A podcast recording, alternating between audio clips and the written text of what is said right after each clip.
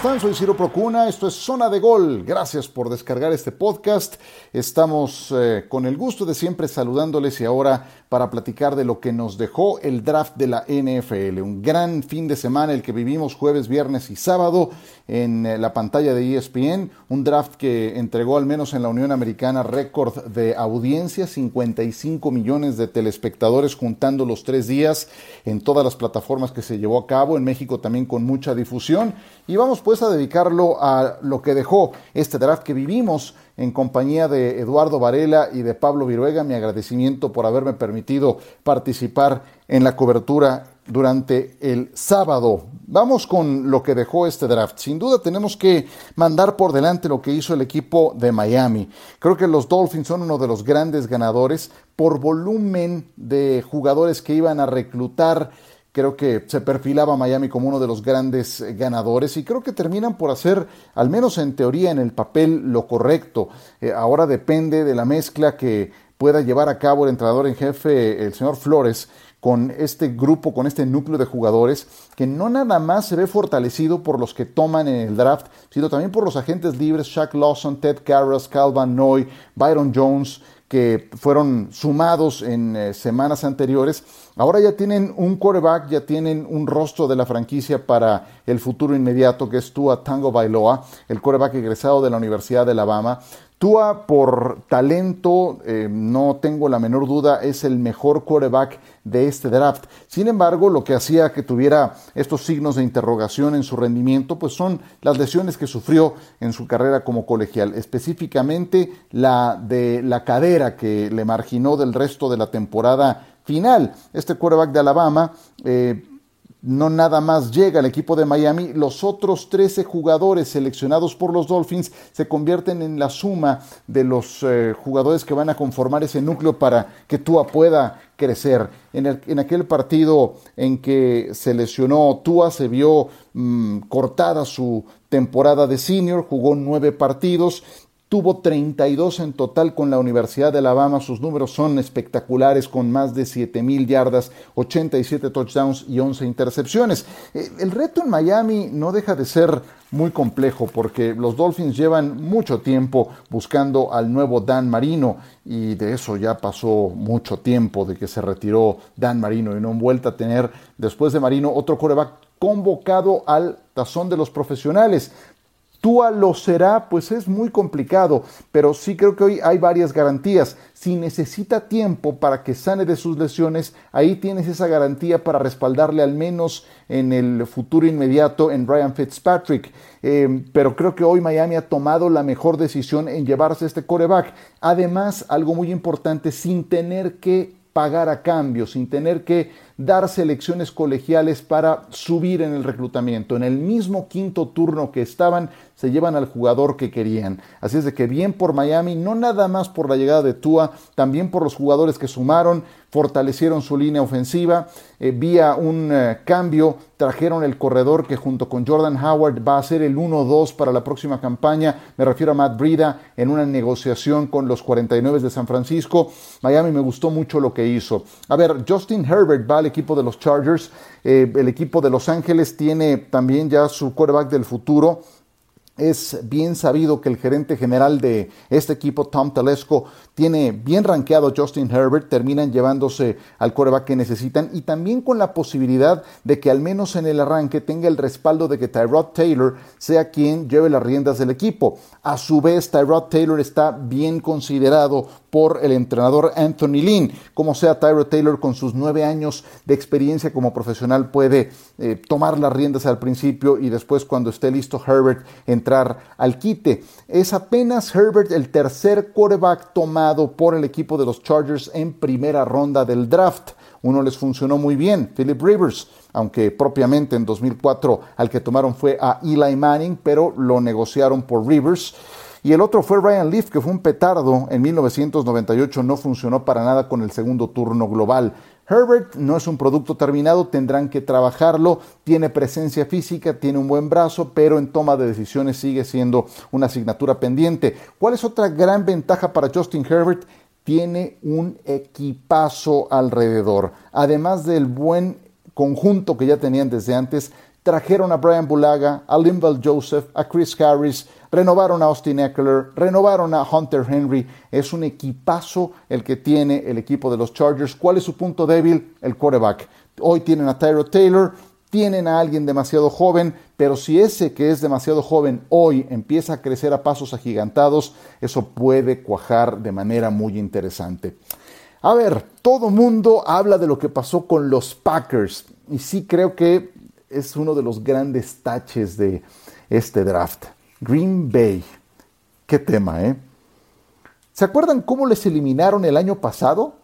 No pararon la carrera contra San Francisco, les corrió para cualquier cantidad de yardas con su combinación de corredores de bola. Era para que consiguieran a alguien para frenar la carrera, ¿no? Para nada. Entonces dices, bueno, un receptor abierto para Aaron Rodgers. Pues no, tampoco. Ni en la primera, ni nunca, ni en ninguna de las rondas que se llevan un quarterback para el futuro. Y tampoco es que a Green Bay le haya tocado escoger y que tuvieran disponible Jordan Love. No, subieron del turno 30 al 26 para llevárselo. Es decir, tuvieron toda la intención de reclutarlo. Y la historia se repite, porque cuando, se acordarán, Brett Favre tenía 35 años de edad, los Packers tomaron a Aaron Rodgers, también en la primera ronda de su draft, con la selección 24. Ahora que Rodgers tiene no 35, 36 años, los Packers tomaron a Jordan Love también en la primera ronda con la selección 26. Ahora, a ver, son, son, escenarios diferentes. Vamos a, desmenuzar algunas de, de, las diferencias que hay. A ver, los 35 años de la generación anterior, de la de Brett Favre, hoy no corresponden a esa edad en la actualidad. Hoy te encuentras a un Drew Brees que sigue jugando a los 41, a un Tom Brady que va a iniciar una campaña más a los 43, y Rodgers a sus 36 puede tal vez aspirar a rascar los 40 años. En eh, aquel entonces Favre eh, estaba en otras condiciones. Rodgers estaba en disputa con Alex Smith por ser el mejor quarterback de aquel draft. Y Rodgers fue cayendo después de que San Francisco decide llevarse a Alex Smith. Jordan Love ni cerca de ser considerado el mejor quarterback de este draft. De hecho, Jordan Love era eh, frontera, parte final de la primera ronda, segunda ronda del draft. Entonces, vaya, no es un talento tan consolidado. De hecho, Jordan Love creo que necesita de mucho trabajo, lo tienen que pulir demasiado para que pueda llegar a ser un producto terminado. Eh, a mí lo que me llama mucho la atención es que desde hace dos meses el gerente general Mike Gutekunst dio alguna pista al respecto. Le, preguntaron que si tuvieran un quarterback a disposición lo iban a reclutar. Dijo, sí, claro, si es lo que más nos conviene, lo vamos a hacer. Y, y sí, lo hicieron y negociaron ese turno para podérselo llevar. En fin, eh, como que no lo tomamos muy en serio cuando lo dijo y lo terminaron haciendo. A ver, ¿qué habrá pasado por la mente de Aaron Rodgers? Conociendo esta personalidad, estoy seguro que no le cayó nada bien, porque él lo que esperaba era un segundo receptor. Además, siendo una camada de receptores extraordinaria, jamás llegó ese receptor abierto. Entonces no le sumaron una mejor alternativa. En contra le traen al quarterback del futuro. E insisto, conociendo a esta personalidad no le va a caer nada bien. Em, ahora, normalmente Rodgers, en una estructura como la de Green Bay, donde no hay un dueño, si hay un gerente general, si hay un, entrenador en jefe, Rodgers tiene mucho poder, casi casi a la par del gerente general. Y casi les puedo asegurar que Rodgers palomeó la llegada del nuevo entrenador en jefe. No creo que haya palomeado la llegada de este nuevo jugador. Entonces, e, nos, genera varios escenarios muy interesantes, porque tampoco es que vayan a, darle las gracias a Rodgers ni en uno ni en dos años. ¿Por qué me detengo en dos años? Porque los Packers cometerían un suicidio financiero si lo cortan antes de los primeros dos años por el tope salarial. Después del segundo año ya se hace un poco menos violento el movimiento. Entonces, eso no va a pasar en los próximos dos años. Ahí va a seguir Aaron Rodgers. También puede ocurrir que Jordan Love termine su contrato de novato y que Rodgers siga siendo el quarterback titular de los Packers, porque ahora lo que le están llevando es competencia interna. Entonces no descarten eso, que Jordan Love ni, ni alcance a olfatear el puesto de titular. Y también puede ocurrir que Rodgers no termine su carrera con Green Bay. Y en cualquier caso, cualquiera de esos escenarios es fascinante en Green Bay.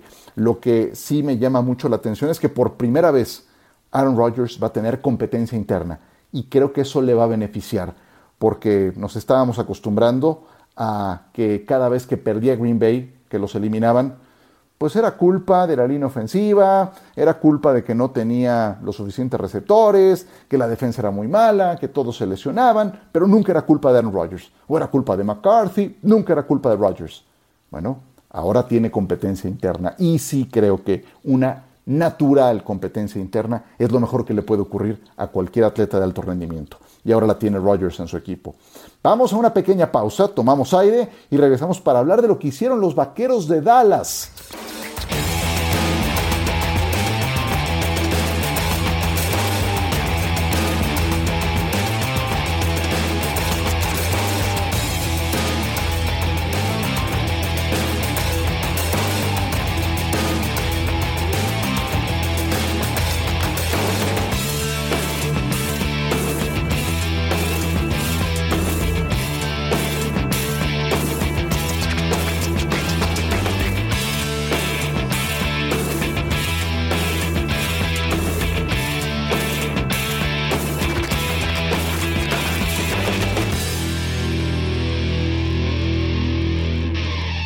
Zona de gol, qué gusto que nos acompañen en este podcast. ¿Qué hizo el equipo de Dallas? Soy Ciro Procuna, reciban un saludo de todo el equipo.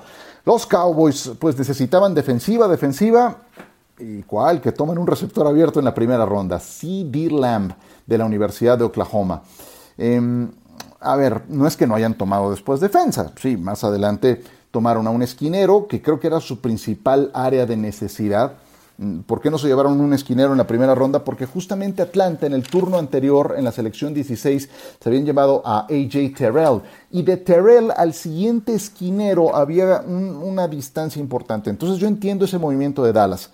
Y también entiendo que se hayan querido llevar a CD Lamb, un talento muy especial de la Universidad de Oklahoma. Dentro de tan buenos receptores abiertos que había en esta generación, sí creo que había dos que se separaban de los demás y uno, el mejor para mi gusto, Jerry Judy de Alabama se va a Denver y el segundo en esa lista, C.D. Lamb de la Universidad de Oklahoma. Entonces, eh, al, no tener al esquinero que ellos querían para tomar el lugar de Byron Jones, Dallas decide llevarse a este jugador. Entonces, pues Dallas ha tenido en el pasado receptores de primera ronda de draft y le han funcionado muy bien. Michael Irving, Alvin Harper, Des Bryant y este jugador es un espectáculo. 32 recepciones de touchdown en eh, la Universidad de Oklahoma durante toda su carrera. El segundo mejor en ese rubro para el programa deportivo de los Sooners. Número 3 en yardas por recepción. Va a ser pareja con Amari Cooper. Y en algo en lo que se distingue CD Lamb es en que logra un montón de yardas después de la recepción. Eh, ¿En qué le suma valor esto a Dallas? En varios escenarios. Punto número uno ya no nada más va a ser frenar la carrera de Ezekiel Elliott. Ajá, ¿quieres ganarme a mí, que soy Cowboys? No nada más tienes que parar la carrera. También te tienes que preocupar por Amari Cooper, también te tienes que preocupar por CD Lamb. Punto número dos le hacen más atractivo el regreso a Dak Prescott. Mira el arsenal que te estamos poniendo a tu disposición. Entonces, eh, dentro de todo lo, curioso que fue este escenario de los Cowboys con Jerry Jones en su, en su eh, yate de 250 millones de dólares, tomando la decisión junto con su familia, pues entiendo también esa decisión, aunque también hay quien piensa que, es ese juguete flashy, reluciente que, eh, que, siempre busca Jerry Jones. Después atendieron la defensiva y bueno, pues al tiempo veremos si le terminan funcionando esas otras selecciones, pero al ataque Dallas vuelve a ser un equipo temible.